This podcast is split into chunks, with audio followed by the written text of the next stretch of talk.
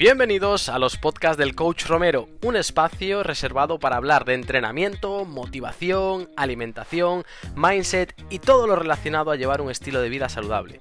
Espero que aquí puedas encontrar un espacio que te ayude a tomar mejores decisiones en tu día a día. Yo soy Gustavo Romero y vamos a por ello. Pues bienvenidos a este segundo capítulo del podcast del Coach Romero. Hoy vamos a tratar un tema muy concurrido en el mundo del fitness, el deporte y el entrenamiento en general, y es que vamos a hablar de la motivación. Vamos a tocar el tema de qué es la motivación, cómo puede ayudarnos a la hora de conseguir nuestros objetivos o si por el contrario es una herramienta que nos dificulta perseguir y conseguir nuestras metas.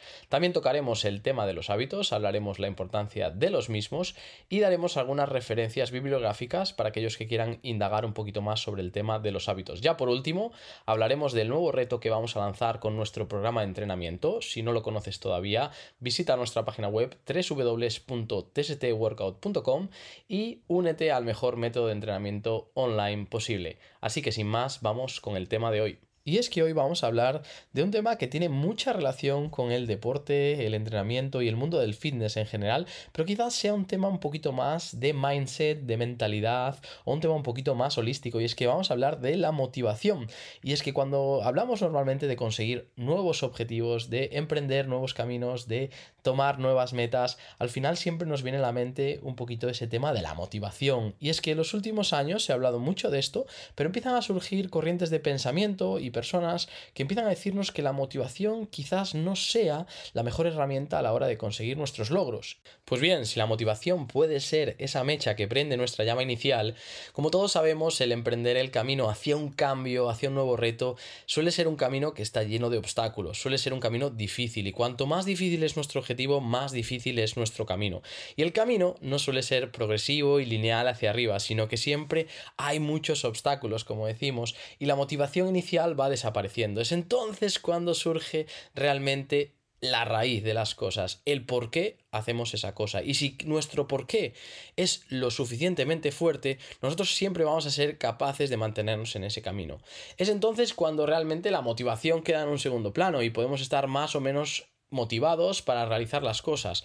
Pero realmente el motor de nuestra búsqueda hacia ese cambio, hacia ese objetivo, va a ser el por qué. Y es aquí cuando tocamos uno de los puntos importantes de este tema y llegamos entonces al por qué. Este es un tema que tiene mucha profundidad y tampoco me gustaría extenderme mucho hoy, pero sí me gustaría recomendar un libro acerca de ello y es que se llama El hombre en busca de sentido de Víctor Frank y habla un poco de las crueldades que se vivían en los campos de concentración nazis y el autor nos da una visión de aquellas personas que realmente tenían un porqué afuera de, esos campos de concentración y cómo eran capaces de soportar las crueldades que allí se vivían. Nos hace ver un poquito entonces de la fortaleza del porqué y de cuando este porqué es genuino y realmente nace del interior de la persona, realmente somos capaces de llegar hasta límites que no sabíamos que éramos capaces de llegar.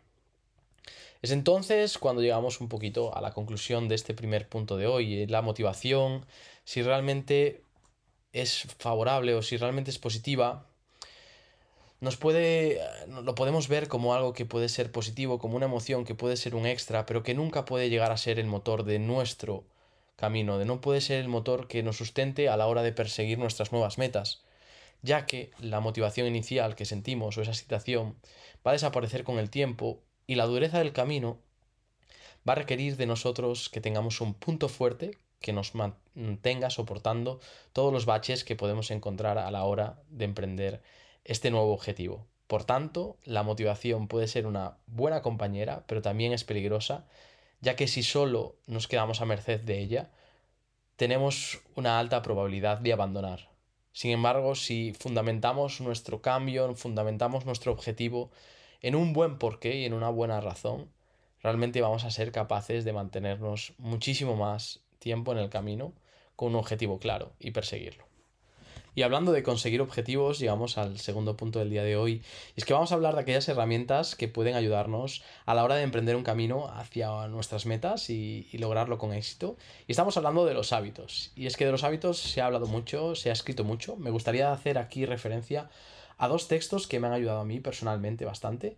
Y son dos libros, el primero de ellos es El poder de los hábitos de Charles Duhigg y el segundo son Los siete hábitos de la gente altamente efectiva de Stephen Covey.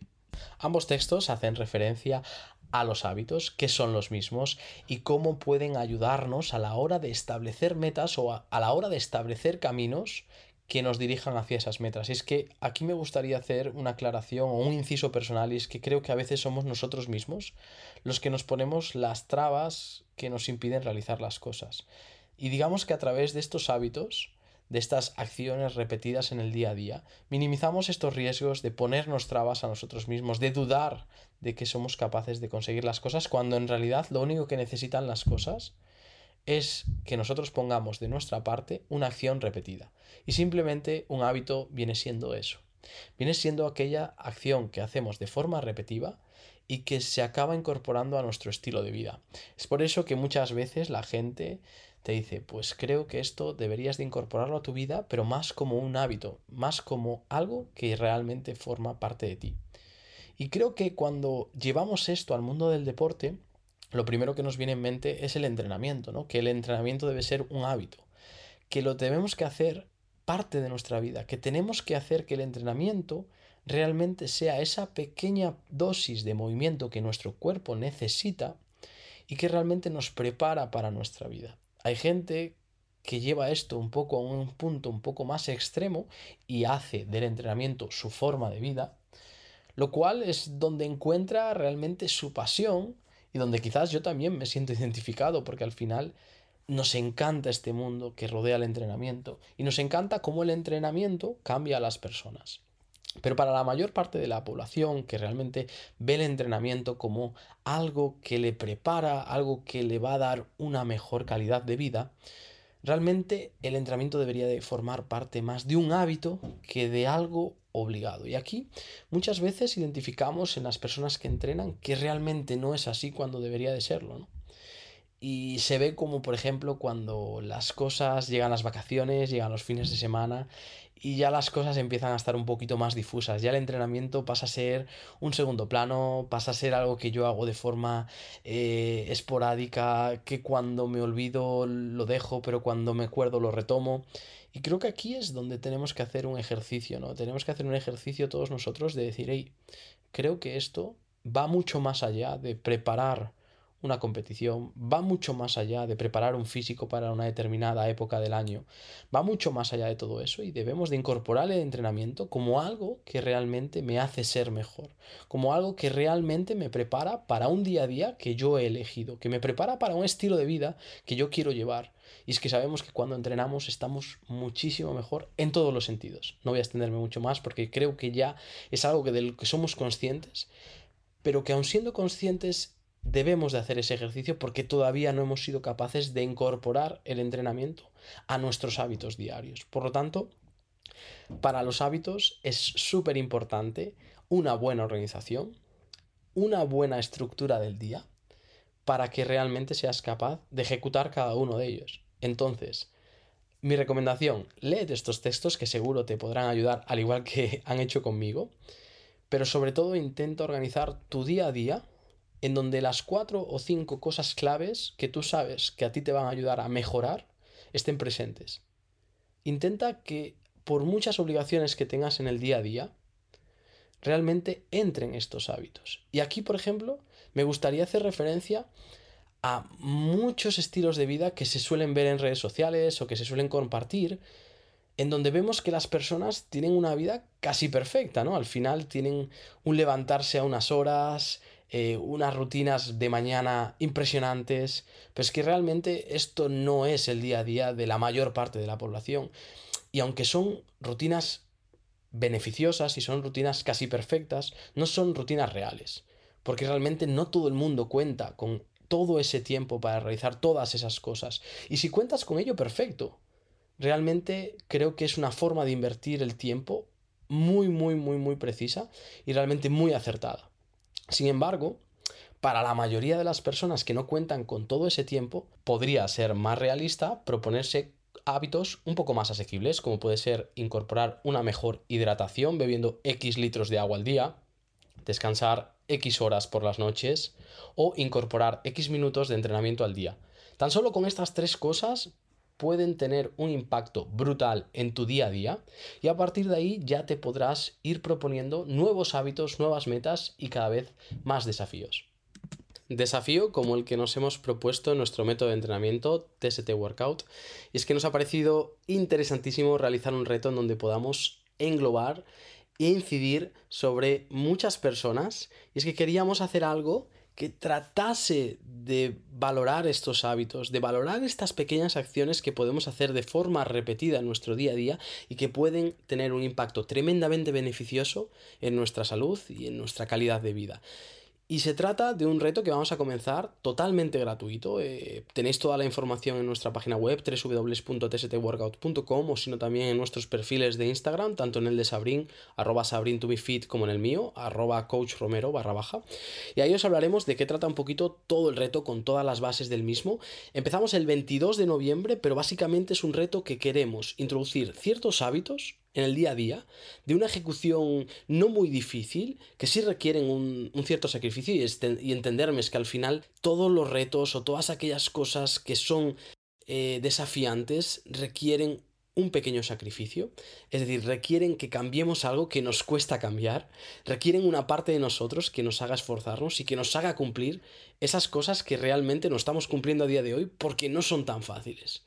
Entonces, se trata de objetivos o se trata de reglas o se trata de hábitos que inciden sobre nuestra salud, pero de forma integral. Y es que nos gusta mucho este concepto de salud integral, el cual trataremos en próximos episodios. Y básicamente es una salud que engloba todos aquellos aspectos que pueden tener un impacto beneficioso en la misma, como puede ser, por ejemplo, el entrenamiento, el movimiento, el descanso, la hidratación, la alimentación, las emociones.